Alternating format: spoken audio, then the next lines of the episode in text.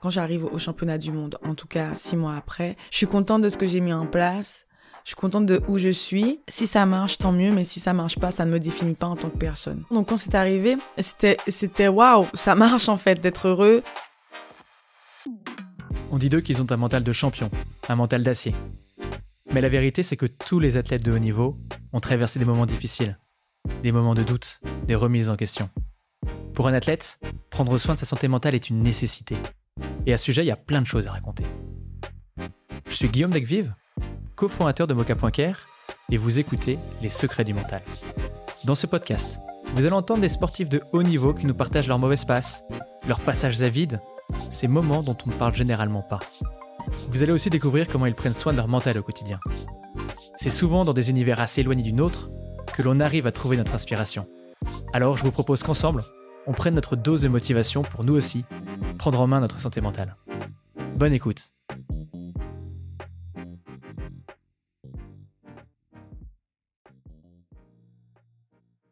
Bonjour Isaura. Bonjour Guillaume. Euh, écoute, je suis ravi de t'accueillir sur le podcast de Mocha.care, Les secrets du mental. Alors, aujourd'hui, on est dans un endroit un peu spécial. On est dans ton appartement. Ah, c'est vrai. Donc merci de nous accueillir euh, chez toi, euh, tu vois, dans, dans, dans, ton antre, là où tu vis au quotidien. C'est d'autant plus, j'ai envie de dire, presque intime. Donc, euh... C'est gentil. Vous n'avez pas dit si vous aimez bien, ça va, vous êtes bien installé On est très bien installé. Euh, euh, c'est très sympa. En plus, on n'est pas loin de, de l'ESCP où tu as étudié. C'est vrai. C'était pas fait volontairement, mais c'est vrai qu'on est juste à côté.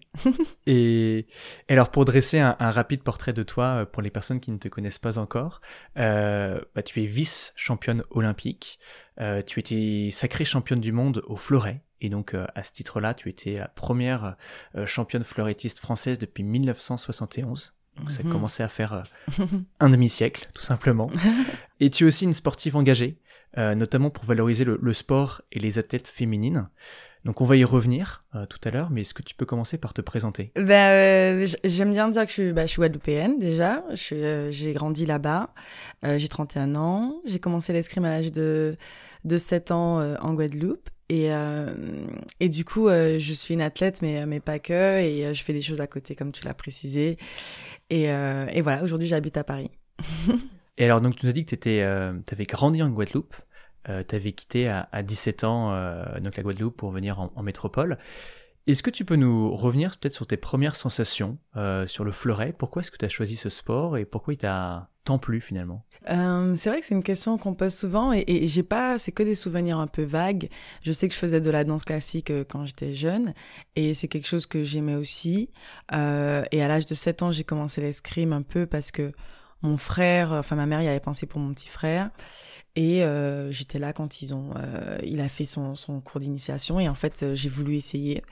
Euh, ça m'a tout de suite euh, plu. J'étais vraiment attirée. J'avais jamais vu d'escrime avant, donc je me souviens juste avoir vu des personnes en blanc se battre avec des armes. Et en fait, avec mon petit frère, on se battait déjà pas mal à la maison, donc je me suis dit bon ben pourquoi pas ici aussi? Et et en fait, j'ai vraiment cette sensation de, de, de quelque chose de fun, de quelque chose de hum, de ludique euh, où tu peux réfléchir où c'est vraiment toi qui es libre de tes gestes euh, et de d'essayer vraiment de, de, gagner. Et là euh, mon premier souvenir en tout cas de, de compétition c'était de d'avoir une médaille et d'être en pleurs parce que j'avais pas gagné. Et, euh, et ça, c'est un truc qui m'a longtemps euh, suivi parce que hum, mon frère était pas du tout euh, compétitif. Justement, ça, ça l'angoissait. Il aimait pas trop ça. Il a fait du tennis après. Et moi, j'adorais la compétition. Il fallait vraiment tout de suite que je sois la plus forte, la meilleure. Et c'est quelque chose, je sais pas vraiment d'où ça vient, mais en tout cas, ça m'a, ça m'a suivi longtemps. Donc c'est aussi ça qui me plaisait dans, dans le sport. Voilà. et, donc après, donc tu es venu en, métropole, euh, donc finalement assez jeune, 17 hein, ans. Mm-hmm. Tu as dit à, certains moments que tu n'avais pas eu envie d'avoir fait ce choix pour rien, mm-hmm. euh, que presque le fait d'être, euh, le terme est fort, mais déraciné, d'avoir quitté ta famille, tes amis, ton environnement pour, pour ton sport, eh bien au lieu de l'avoir vécu, j'ai l'impression, comme un, comme un frein, quelque chose qui te retire en arrière, tu te dis, il bah, faut que j'en fasse une force, faut que j'arrive, faut que ça me motive, parce que justement, ça a été dur, et donc il faut que mm. derrière, je m'en serve. Est-ce que c'est bien ça? Euh, oui, je crois que c'est ça. Euh, ça, enfin, sur le moment, tu intellectualises pas tout ça, mais je pense que c'est une énergie vraiment qui euh, qui t'accompagne mmh. euh, parce que c'est une décision que tu dois vraiment te poser et avec ta famille la prendre. Mes parents m'ont laissé prendre cette décision. Ils voulaient que je parte depuis beaucoup plus jeune et j'étais pas prête. J'aimais vraiment vivre en Guadeloupe. Et du coup, quand je pars, euh, je vais d'abord dans un centre euh, euh espoir euh, en, dans le sud de la France, avec Aix-en-Provence, donc petite transition au niveau climatique. Ouais. J'étais contente d'y aller, mais c'est vrai que je savais que voilà, je, je faisais ce choix pour être meilleure dans mon sport, pour faire quelque chose. Et en fait, je me disais pas que j'allais faire les Jeux Olympiques parce que j'ai jamais vraiment rêvé des Jeux ou tout ça, mais je me disais qu'il fallait que je parte pour euh, pour faire les choses bien. Tu me parlais de perfectionniste pour faire en sorte que ça se, ça soit utile, efficace et que je progresse et que je sois toujours la meilleure. J'avais pas encore, je savais pas encore qu'est-ce que ça signifiait être la meilleure, mais je savais que je, je partais pour ça. Et euh, et oui, après vivre là-bas, c'était c'était quand même des conditions euh, très différentes de ce que j'ai connu. Euh, le week-end, on était juste les ultramarins à rester dans le centre quand tout le monde rentrait euh, dans ses familles, euh, euh tout près. Euh, et du coup, on ressentait un peu ce que ça faisait, ce que ça signifiait de, de venir de loin et de, de partir pour pour faire du sport. Enfin, c'était toute une réadaptation, même au niveau scolaire. L'école était complètement différente. Moi, mon premier trimestre était catastrophique alors que j'ai toujours eu des bonnes notes l'internat était quand même pesant et puis voilà on était très loin de nos familles euh, financièrement aussi euh, c'est des coûts euh, différents euh, c'est quelque chose on, on, a aussi la pression de ben, la famille nous a envoyé faire quelque chose donc ça doit pas être aussi pour rien. Donc euh, donc voilà il y a aussi donc le contexte extérieur mais je pense que vraiment à l'intérieur de moi aussi euh, quelque chose de très personnel qui euh, qui s'alimentait de, de, de, cet acte vraiment de partir de mon lit et qui me disait voilà tu l'as fait tu es là euh, bah à toi de jouer maintenant et alors l'ambition de ce podcast c'est de lever le tabou euh, sur la santé mentale je sais que tu fais partie des, des athlètes qui acceptent de parler librement de ce sujet. -hmm. et donc, encore merci d'avoir accepté notre invitation à parler aujourd'hui. tu es accompagné par Myriam Selmi, mmh. euh, la, celle qu'on appelle souvent la psychologue des champions. Euh, Est-ce que tu peux nous raconter pourquoi tu, tu, as décidé de te faire accompagner par euh, Myriam? Oui, euh, ben en fait en tout cas, quand j'ai commencé l'escrime, c'était pas euh, quelque chose qu'on nous disait de d'avoir nécessairement euh, euh, une psychologue ou une prépa un préparateur, préparatrice euh, mentale. Euh, je, je, vois l'évolution parce qu'aujourd'hui, ben, par exemple, dans, les, dans mon groupe, beaucoup de personnes, enfin, quasi la totalité des jeunes sont accompagnés ou souhaitent se le faire d'une certaine façon. donc, c'est beaucoup plus démocratisé que quand, quand il y a quelques années. Donc c'est pas quelque chose euh, dont on m'a parlé ou que j'aurais pu avoir accès euh, naturellement. Ça s'est fait euh, progressivement. J'avais déjà commencé à travailler avec une première personne euh, qui faisait un peu des bilans psy, euh, qui travaillait à l'INSEP, mais ça ça s'était passé en temps, mais c'était plus pour des choses personnelles et pas nécessairement dans la, recherche de performance ou dans mon dans le cadre de, de sportif. Et puis, c'est quand j'étais aux États-Unis, euh, j'étais partie justement à, Los Angeles pour m'entraîner aussi pour être avec mon compagnon que que j'ai vécu un moment qui était assez compliqué parce que j'avais vraiment cette pression d'être partie euh, bah, du système fédéral. Euh, et donc j'avais toute la pression un peu, euh, bah, tout le monde s'attendait un peu à ce que j'échoue. Et, euh, et là-bas, ça se passait pas très bien. j'avais plus de résultats. Et euh, aussi au niveau de, de, mes entraînements, les coachs, le coach avec le, le, lequel j'étais, c'était très difficile pour moi de de, de m'entraîner avec. On avait beaucoup de changements et j'avais donc personne à, à qui parler. J'étais avec mon compagnon qui est aussi escrimeur et j'avais vraiment commencé à suivre. Euh, il était à l'époque numéro un mondial, donc suivre un peu son schéma sportif euh, en me disant que si je fais la même chose que lui, je vais également y arriver. Et euh, ça fonctionnait pas. Donc j'étais un peu arrivée dans une impasse et euh, je venais euh, de perdre une énième compétition euh, et je me suis dit il faut que je fasse quelque chose. Et je me suis souvenu d'une conversation que j'avais eue en fait avec euh, Yannick Borel un autre escrimeur qui était suivi et qui venait d'être champion d'Europe. On était au championnat d'Europe. Et moi j'avais perdu au premier tour ce que j'avais pas fait depuis des années. Et il me dit ben tu t'entraînes physiquement tous les jours, n'est-ce pas? J'ai dit, bah oui, oui, oui. Il me dit, bon, bah, tu t'entraînes au niveau de l'escrime tous les jours, n'est-ce pas? Et je dis, bah oui, oui. Et il me dit, bah mentalement, tu t'entraînes ou pas? Et je lui dis, bah, je comprends pas, enfin, je comprenais pas la question, mais je lui dis, bah, non. Il me dit, bah, pourquoi pas? Pourquoi pas prendre quelqu'un qui t'aiderait à t'entraîner euh, quotidiennement ou régulièrement sur la partie mentale? Et de fil en aiguille, ça avait trotté dans ma tête, et à ce moment-là, je me suis dit, bon, bah, peut-être que c'est le moment. Et, euh, et pourquoi Myriam? C'était la seule personne avec qui j'avais envie de travailler à ce moment-là. Je sais pas, c'est venu comme ça. Elle était complètement bookée. Elle avait trop d'athlètes. Et j'ai fait un mail en lui expliquant où j'en étais dans ma vie et pourquoi je voulais travailler avec elle. Et elle m'a dit, Banco, ça me parle, je libère du temps pour toi et on commence à travailler ensemble. Et est-ce que tu penses que le, fait euh, qu'elle accompagne d'autres athlètes, toi, c'est un élément de confiance, de réassurance, où tu te dis, euh, bah, cette personne-là, a priori, elle va vraiment comprendre mon univers, mes attentes, mes envies de performance. Je sais par exemple qu'elle qu'elle accompagne euh, euh, Teddy Riner. Oui. Euh, nécessairement, on se dit, bon, bah, si je partage cette arme de Teddy Riner, ça donne envie. Je sais pas, je crois pas que ce soit ça qui, qui est vraiment, qui est vraiment orienté mon, mon, mon, choix de travailler avec elle. Je crois que j'avais lu quelque chose sur elle. En fait, je crois que c'est aussi un article que j'avais vu sur Renal Lamotte, qui parlait de, de travailler avec euh, Myriam. Et qui abordait cette euh, notion de, en fait, il y a la partie sportive, mais il n'y a pas que la partie sportive. Il y a vraiment cette recherche de bien-être en tant qu'athlète, euh, en tant que femme, en tant que personne aussi. Et à ce moment-là, j'étais tellement, ça me, me, rendait tellement malheureuse la partie sportive. Ça empiétait sur ma vie personnelle, enfin, sur, sur mon bien-être en tout cas personnel, que j'avais envie de quelqu'un qui, qui, qui est en fait, euh, pas qu'il soit que sur la préparation mentale, visualisation, respiration ou des outils. J'avais vraiment envie de d'aller au fond des choses et de faire en sorte que, que voilà, je sois bien dans ma vie, dans, dans ma peau en tant que, que femme et aussi performante dans mon sport. Mais oui, certainement, le fait qu'elle ait travaillé avec Teddy, euh, ça, ça, ça rassurait sur le fait qu'il avait des résultats et que dans tous les cas, on était sur la recherche de, de résultats aussi. Ouais, d'accord. Donc c'est vraiment, tu cherches un accompagnement en tant que personne et pas uniquement en tant qu'athlète. Euh, quelqu'un qui, qui, accompagne euh, Isaora Tibus au, global. Quoi. Euh, ouais, je, pense que c'était plusieurs choses. En fait, c'est-à-dire qu'à ce moment-là, Isaora Tibus, c'était que l'athlète.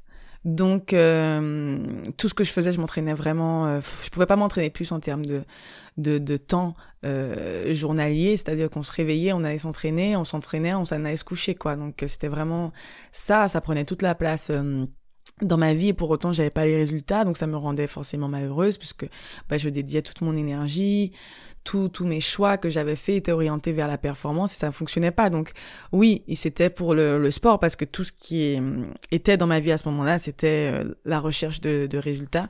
Mais c'était au-delà de ça pourquoi euh, pourquoi euh, j'y arrivais pas pourquoi tout ce que je mets en place, ça ne payait pas. Euh, pourquoi ça me rend malheureuse Pourquoi quand je vais à l'entraînement, j'ai, pas envie d'être là euh, Pourquoi j'arrive plus à être motivée Enfin, comment je mets le sens dans ce que je fais Mais c'était toutes ces questions étaient liées au sport, hein, donc euh, mm. c'est, c'est juste qu'à ce moment-là, ben, j'arrivais pas à les démêler de qui j'étais. Est-ce que tu peux nous, sans forcément trop rentrer dans les détails, nous expliquer un peu comment Myriam, tu vois, a réussi à t'accompagner ou a réussi à peut-être ouvrir des portes qui t'ont permis de, de te sentir bien? Oui, bien sûr. Enfin, c'est vrai que ça, c'est une question tellement vaste parce que on a abordé tellement de sujets au fil des ans. On a commencé à travailler ensemble en 2017, je crois. Donc, c'était aussi post euh, Jeux Olympiques euh, euh, de, de Rio où j'avais fini cinquième. Euh, donc c'était quand même une déception pour moi parce que bah, j'étais, j'avais fini euh, juste tout près des demi-finales, donc de, de la possibilité d'avoir une médaille. Et euh, j'avais vraiment l'impression d'avoir tout donné. Et justement, euh, j'étais repartie à l'entraînement, mais je pense que j'avais pas, on n'avait pas travaillé sur ce, ce traumatisme ou cet échec. En tout cas, enfin, voilà. Je, souvent dans le sport, ben tu vis tes échecs et tu dois retourner au travail et c'est la seule solution et, et recommencer, recommencer. Mais on, on avait, j'avais pas pris le temps de déconstruire tout ça, de comment ça m'avait touché et euh, et pourquoi j'étais en train de faire tout ce que j'étais en train de mettre en place, puisque j'avais quitté du coup quand même la France pour justement trouver d'autres solutions et me remettre en question et devenir plus forte encore. Donc, euh, donc voilà, comment on a travaillé ensemble. Au fil des temps, je pense que hum, l'un des points majeurs, c'est... Euh, qu'au final j'avais quand même euh, un gros complexe euh, de, de je, je, me sentais enfin je faisais beaucoup de choses mais j'étais pas réellement je me sentais pas réellement capable de le faire donc il y avait vraiment ce ce syndrome euh, enfin de l'imposteur puis même si c'est un peu réducteur de me dire que hum, je disais je me cherchais moi-même des excuses. Je disais j'étais pas, j'étais pas une championne. J'arrêtais pas de répéter ça. Donc c'est vrai qu'à partir de là, c'est difficile d'être dans une démarche de hum, de haut niveau, même parce que je ne m'autorisais pas moi-même à, euh, comment dire, euh, me mettre dans une position où euh, j'étais prête à, gagner, en fait, et à être, en tout cas, ou à être la meilleure, ou même à perdre aussi, c'est-à-dire qu'il y avait un entre-deux, c'était la peur de perdre et la peur de gagner. Donc, donc voilà, puis après, on a vraiment travaillé concrètement sur, sur pourquoi il y avait certaines choses qui me, qui me mettaient euh, mal à l'aise dans, dans mon euh, environnement de travail. Donc euh, vraiment, elle, elle, estime que ton environnement de travail doit être vraiment sain et équilibré pour que tu puisses bah, justement à chaque fois que tu ailles t'entraîner, être dans les meilleures conditions. Donc c'est tout ce qui est systémique, ta relation avec tes entraîneurs, ta relation avec ta fédération, euh, comment tu, enfin, ton confort euh, sur les sur les compétitions, sur les entraînements, enfin tout ça. Donc on a revu tout ça. Euh, ma la communication avec mon coach à ce moment-là était très important. Donc des choses que j'arrivais pas à dire non. Euh, je travaillais énormément et je culpabilisais donc quand j'étais fatiguée ou quand je voulais demander de une pause pour m'arrêter parce que j'en pouvais plus ou que j'étais blessée. Donc toutes ces choses-là aussi, la culpabilité de hum, pas pouvoir certaines choses et donc j'étais rentrée dans ce système-là et pour moi c'est pas quelque chose qui marchait. Donc j'étais vraiment en, en, surcharge de travail euh, à ce moment-là. Et ton coach l'a compris quand tu l'as remis un peu en cause, ce, ce, tout ce paradigme finalement? Oui. Il, a compris ça ou est-ce que je, je, me mets à sa place, il doit se dire, euh, euh moi j'ai ma méthode, euh, la méthode elle marche, bah, puisque tu dis que, que, ton copain ça marchait très bien, il était numéro un mondial. Oui. Et là, il y a quelqu'un d'extérieur à qui lui parle pas, qui est une psychologue, qui t'a dit quelque chose et j'imagine que ça va être frustrant, ça peut peut-être générer des, oui, ça, tensions. ça, ça, ça vrai, c'est vrai qu'il y a beaucoup d'ego aussi dans le sport et que souvent, ben, l'entraîneur, des fois, il est placé au centre comme cette personne qui a toutes les clés pour que tu puisses y arriver. Et, euh, et, et c'est, vrai que c'est difficile des fois pour les entraîneurs d'entendre euh, une remise en question de leur, de leur méthode. Ça, c'est un truc que j'ai, euh, j'ai régulièrement rencontré. Euh, avec les différents coachs que j'ai eus, c'est souvent euh, euh, tu dois justement t'adapter à, à, leur méthode pour y arriver. Et je trouve que un, un, de, un gage de qualité d'un entraîneur, c'est vraiment une, personne qui arrive à individualiser sa méthode et à, l'ajuster en fonction de l'athlète qu'il a en face et aussi euh, à écouter son athlète. Euh, ça, je pense que c'est euh, c'est maintenant je travaille avec quelqu'un qui est comme ça et qui a, qui, a, formé des champions et qui pour autant se remet toujours en question. Mais à l'époque, non, ça a été très très compliqué de, de dire et cet entraîneur euh, qui est italien, euh, euh ça, ça, ça s'était pas bien passé et du coup c'était vraiment assez quand même conflictuel, mais c'était une façon pour moi de revenir au centre de mon projet et de dire non, je je pense que c'est pas la bonne méthode pour moi. Et c'était assez délicat parce que sur le moment, bah, tu sais pas si tu as raison de dire non. Et euh, mais ce qui est intéressant, c'est que au moins si ça ratait, je savais que c'était moi qui avais pris la décision et que je pouvais ajuster et changer à ce à, à, après. Donc c'est ça que Myriam m'a donné cette possibilité de de faire, de prendre ces décisions pour moi et de du coup les assumer et de pouvoir justement les analyser si ça marche ou si ça marche pas. Et, alors euh, le fleuret c'est un sport où il y a énormément de, de stress, enfin, du, moins, mm. du moins j'imagine. Euh, c'est extrêmement intense. Et toi par rapport à ce stress, dans une interview tu as dit euh, j'accepte que cela fasse partie du jeu. Comment est-ce que tu arrives à, à, vivre ce stress, sachant qu'il y a des compétitions tous les mois, tout au classement et tout est tout le temps remis, remis en cause, et en plus, il y a quelque chose pour moi de particulier dans, dans, dans l'escrime, c'est qu'il y a ce, il faut arriver à 15 touches, c'est le premier qui arrive à 15 touches, et si on est à 14, en fait, c'est toujours pas gagné, on peut pas jouer la montre, entre guillemets, parfois comme, je sais pas, au, au, basket ou au foot, euh, là, il faut aller mettre cette 15e touche, et on a déjà vu des cas où des personnes remontaient à 14-5, puis 14-6, 14-7, 14-8, 14-9, etc. Et là, on imagine qu'il y a une tension qui peut être énorme pour la personne qui est à 14. Est-ce que tu peux nous en dire plus sur comment tu vis le stress et peut-être ces situations particulières? Ouais, après, j'ai l'impression que je, je sépare un peu, enfin, je sais pas pourquoi, hein, je sais pas si j'ai raison, mais quand je dis le stress, pour moi, c'est un peu ce qu'il y a avant une compétition ou avant un match, c'est un peu cette, ce, moment d'anxiété ou de tension qui monte. Donc, c'est plutôt à ça que je, je l'associe. Euh, mais c'est vrai que quand je suis sur la piste, euh, c'est autre chose. C'est vrai que la gestion du coup euh, mentale est très très présente dans, dans l'escrime parce que c'est un sport où ça va. Enfin, j'imagine que c'est dans, tous les sports, mais en tout cas, la dimension dans l'escrime, c'est que ça va très très vite. Un match euh, d'escrime, c'est 3 fois 3 minutes et 15 touches. Donc c'est vrai que il peut se passer plein de choses et il y a des moments où on peut mener très large et se faire remonter. Et à ce moment-là, qu'est-ce qu'on fait?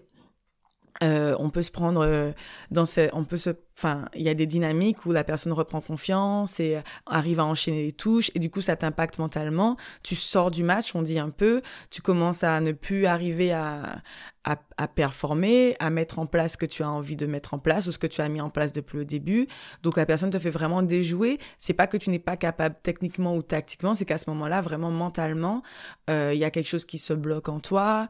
Euh, souvent, le truc que, tu peux retrouver, c'est que c'était paralysé, euh, que tu sais plus quoi faire.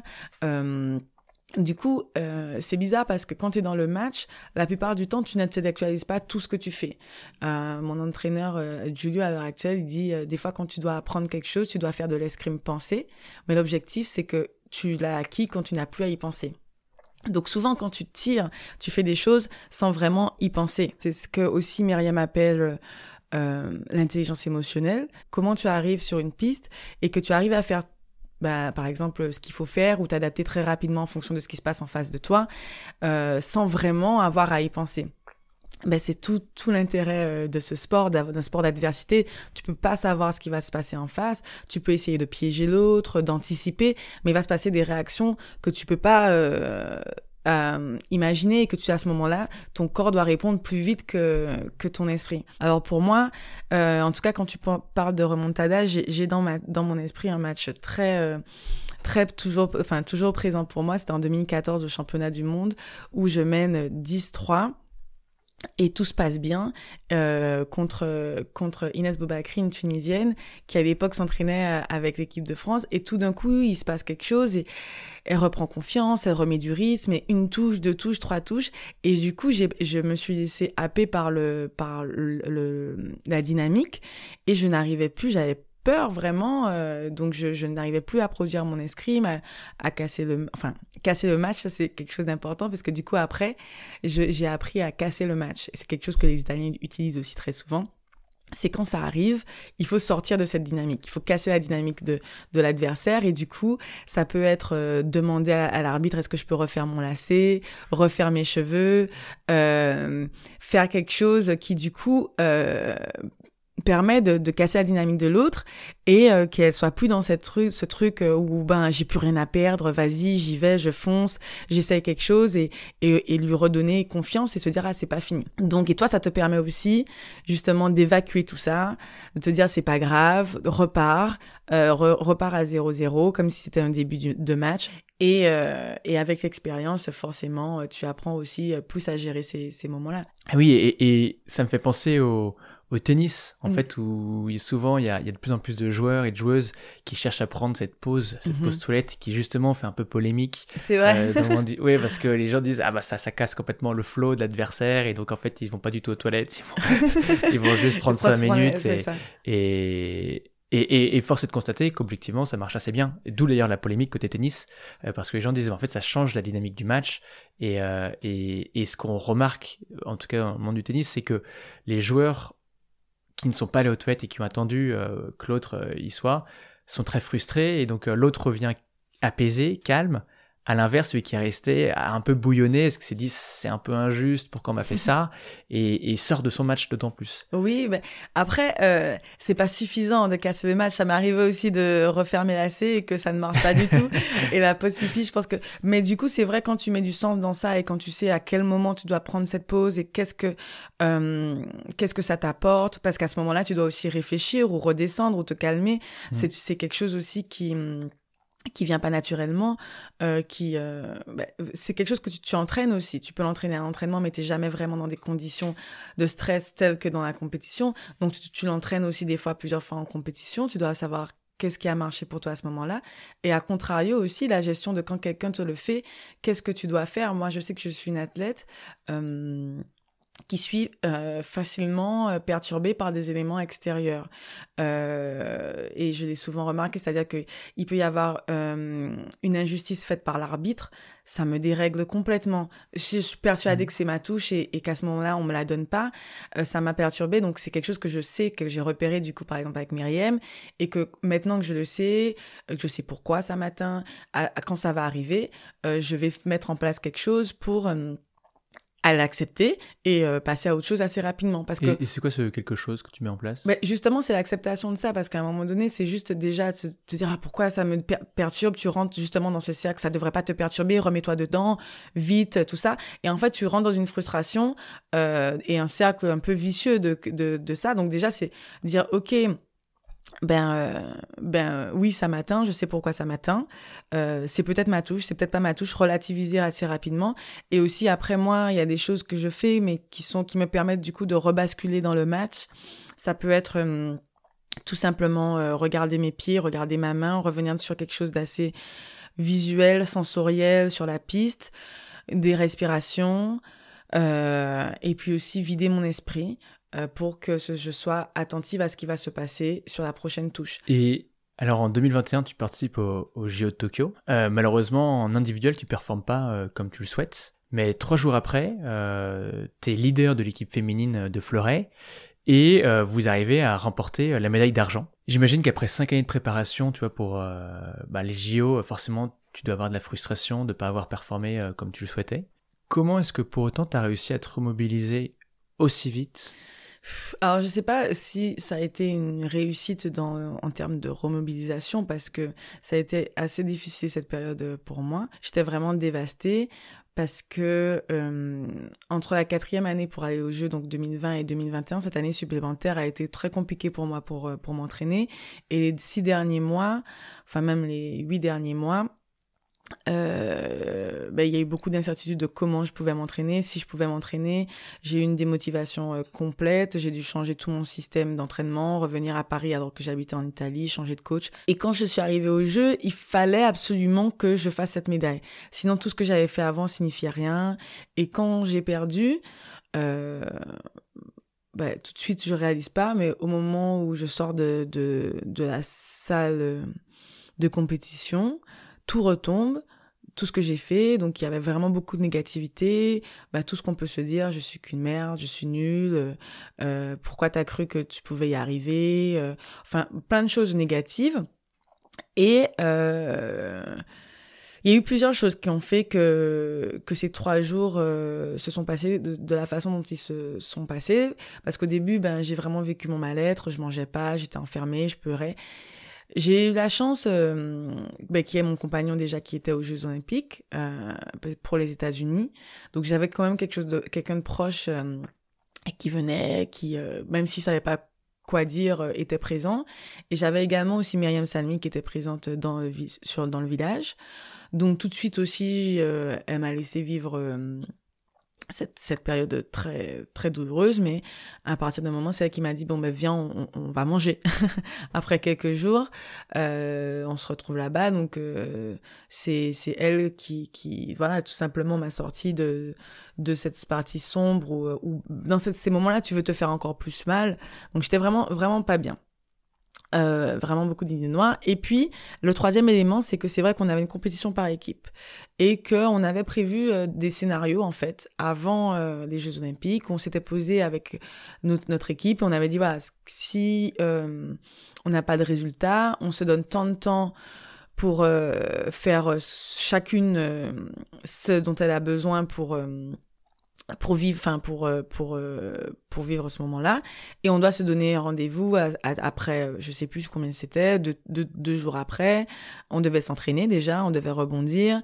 Et je suis aussi leader de l'équipe donc euh, je devais aussi montrer que j'étais présente parce que c'est quelque chose qui comptait pour les filles en amont de la compétition par équipe donc j'avais cette responsabilité. Donc c'est vrai que à un certain moment, le fait de d'avoir aussi mis en place euh, ce, schéma-là, je savais que je, devais le faire. Donc euh, j'ai mis un peu de côté ça, même si j'étais pas très bien. Et euh, il fallait rebondir sur, sur le par équipe. Et, et j'ai fait en tant qu'athlète ce que je devais faire, je pense, pour l'équipe. Et les filles ont fait ce qu'elles devaient faire. On s'est entraîné. C'était très très dur. Je mettais pas une touche. J'étais j'étais encore très affectée. Je savais pas du tout ce que ça allait donner sur la compétition par équipe. Et une fois qu'on était arrivé sur cette journée-là, par contre, tous les mécanismes, euh, ben, d'athlètes sont revenus. Euh, J'étais sur la journée même et, euh, et, ça, et on a fait une très belle journée. Et après, l'année d'après, tu vas au championnat du monde au Caire Mhm. et là tu remportes le titre de championne du monde individuel. Le plus beau titre qui soit et on l'a dit au tout début, donc euh, plus d'un demi-siècle qui avait pas eu ce titre euh, remporté par une Française. Mhm. Euh, donc quelque chose d'assez exceptionnel.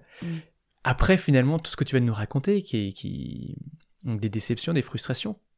Comment est-ce que tu es passé de, euh, bah, tu vois, tu es dans ta chambre seule et t'as pas envie d'en sortir, tu as des idées noires, t'as pas envie de te nourrir, Mhm. à euh, tu deviens la floritiste la plus forte au monde Euh, oui, c'était assez exceptionnel et euh, ben, dans, cette année, il s'est passé énormément de choses pour moi puisque, euh, ben, comme on l'a dit, j'ai pris énormément de temps à m'en remettre de cette compétition olympique. J'ai arrêté l'escrime pendant pendant à peu près 4 à 5 mois. Et, euh, et pendant cette phase-là, ben, j'ai arrêté aussi un peu euh, euh, le suivi psychologique pendant deux mois. J'ai voulu arrêter l'escrime. Euh, je me souviens avoir, euh, après trois mois, avoir essayé d'aller à la salle de sport et je me détestais là. Je voulais vraiment pas être là. J'avais, c'était vraiment physique. Tout mon corps me disait de partir et euh, je pouvais plus voir même des personnes du milieu sportif. Euh, psychologiquement, c'était vraiment trop dur pour moi. Ça me remettait dans cette dynamique. Donc ça a pris énormément de temps.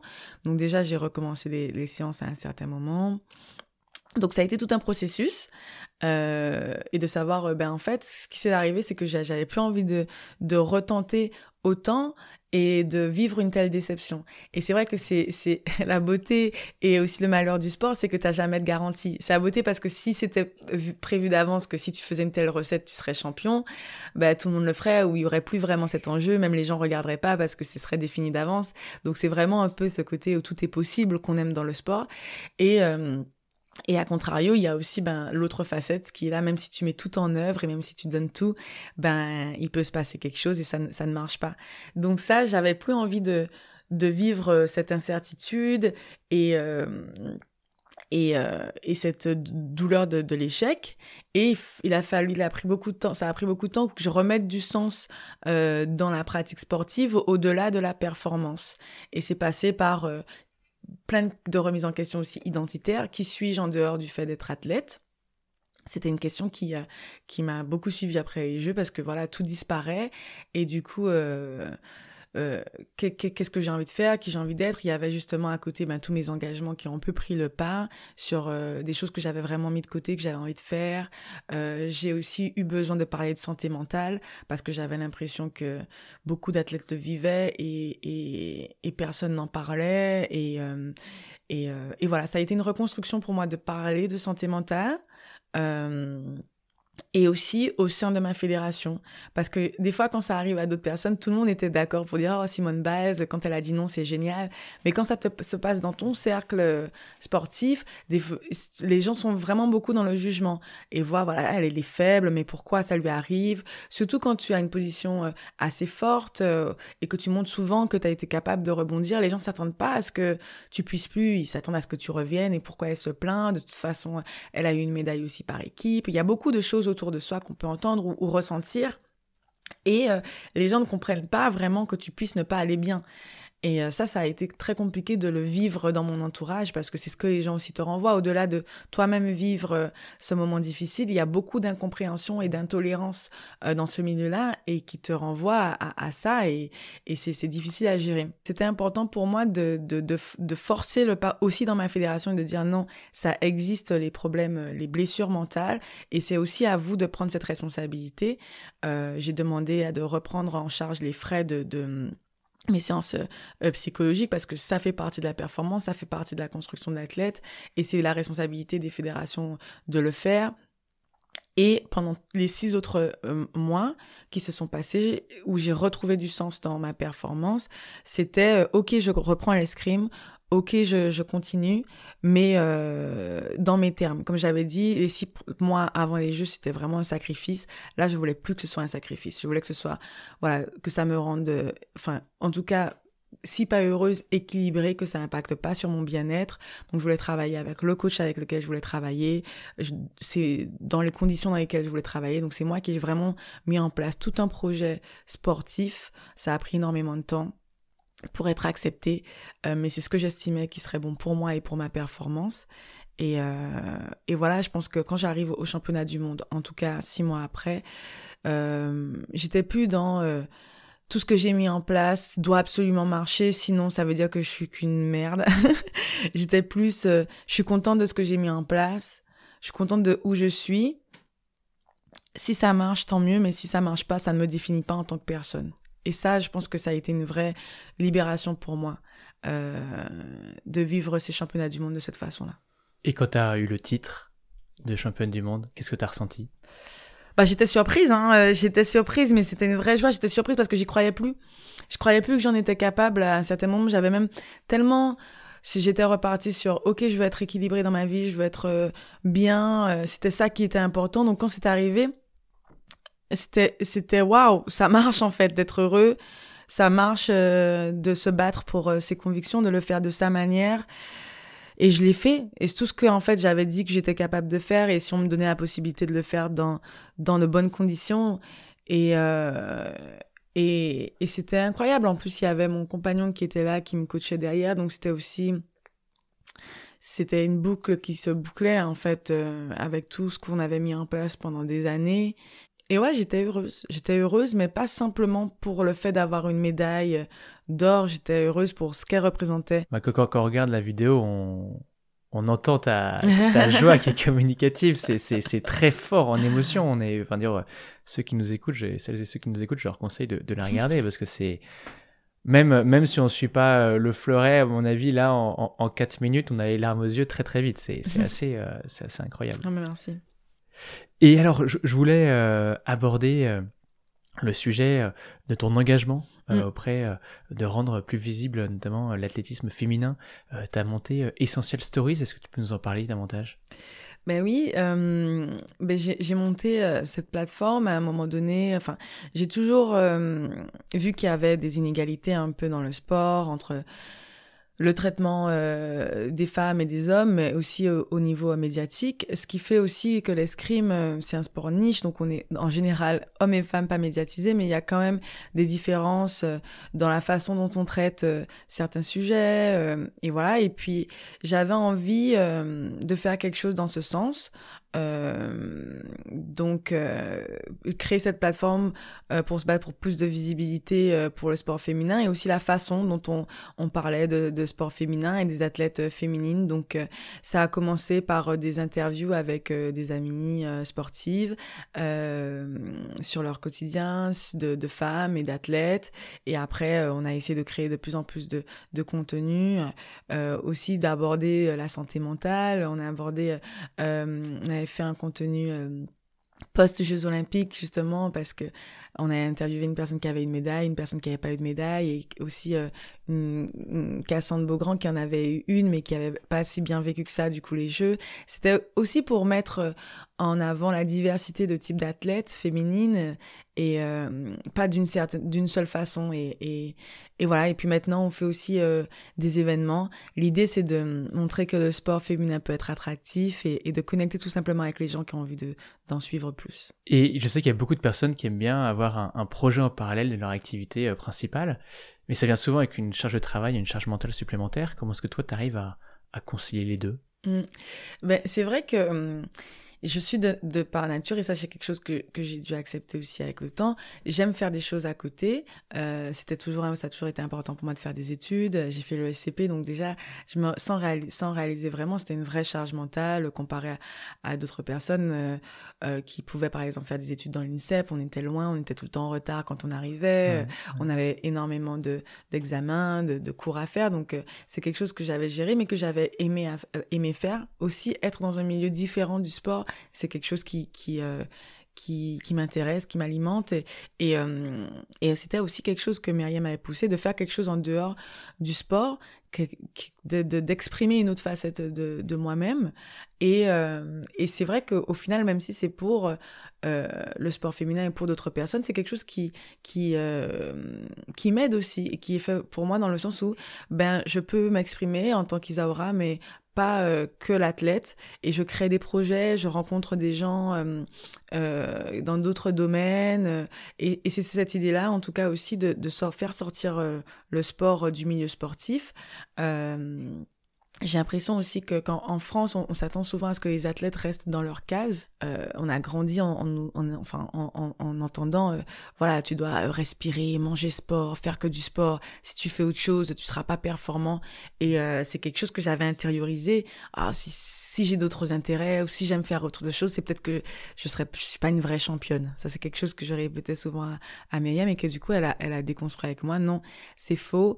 Et à travers un projet comme celui-ci, c'était aussi prouver que j'étais capable de faire autre chose. Mais ça prend énormément de temps et c'est en effet euh, c'est pas c'est indéniable que qu'il faut il y a une vraie gestion du temps à avoir et qu'il y a des priorisations à faire à certains moments et que oui quand on est en phase de, gros entraînements ou de grosses compétitions euh, ben il y a moins de temps pour ces projets là on doit déléguer on doit trouver des gens pour le faire donc euh, donc voilà mais mais ouais j'apprends énormément et, euh, et, je suis contente aujourd'hui de montrer aussi euh, qu'une athlète euh, peut faire autre chose et, et, être tout autant performante. Et finalement, c'était, de ce que je comprends, une source d'énergie positive pour toi qui te permet de, de, de garder la motivation sur le long terme. Ben, en tout cas, oui, ça, me motive parce que ça, ça, ça m'alimente, ça m'enrichit, mais aussi, je crois que une des choses qui m'aide, euh, souvent, j'ai été euh, sur les Jeux Olympiques sans avoir de d'après, euh, sans avoir d'idée de ce que je ferais après. Enfin, c'était comme si c'était une, deadline. Et on verra. Donc en gros, si tu gagnes, ta vie va dans une certaine direction, et si tu perds, ta vie ira dans une autre direction. Ça rajoute énormément de pression à, l'événement. Et maintenant, ben, j'ai des projets avant, j'ai des projets après. C'est pas une fin, c'est pas un point final dans ma vie, euh, c'est une virgule certainement, c'est c'est quelque chose de très important et de très très très important pour pour moi. Mais euh, voilà, je sais que quand je rentre, ben euh, mine de rien, j'ai d'autres choses à faire euh, professionnellement, j'ai d'autres d'autres obligations, d'autres responsabilités, d'autres choses qui qui m'intéressent, qui me motivent, et aussi personnellement, voilà, maintenant. avant, je prévoyais même pas mes vacances après des grosses compétitions ou des jeux. C'était genre, on verra et me parlez pas d'après. Tout est mmh. centré sur ça.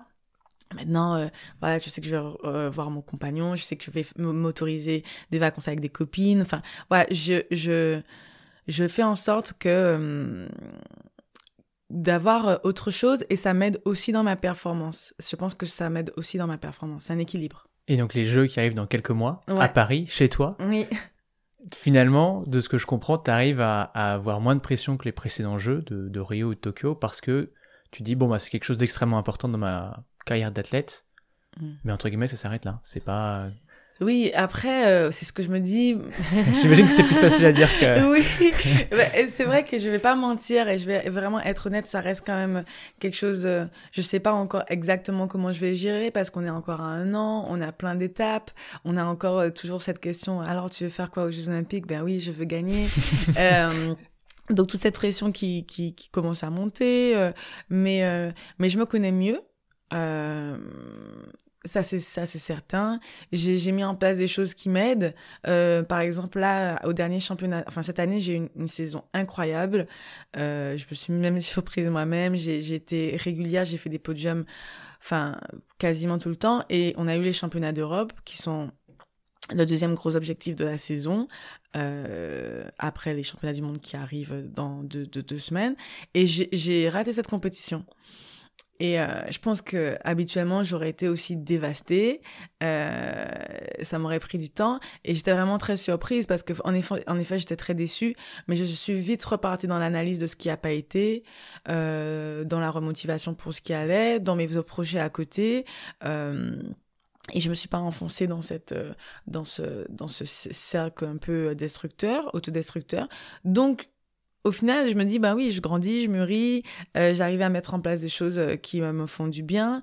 Euh, donc, c'est positif euh, pour, pour la suite. J'ai encore un peu peur, forcément, parce que quand on, est, on sait qu'on est capable de faire quelque chose et on ne sait pas si ça va se passer, ben, ça crée quand même une angoisse, mine de rien, qui est indéniable, mais il y a plein d'étapes intermédiaires, j'ai j'ai plein de choses à faire, j'ai plein de choses à apprendre encore dans l'escrime, à progresser encore dans mon sport, et puis on, on verra quand j'y serai.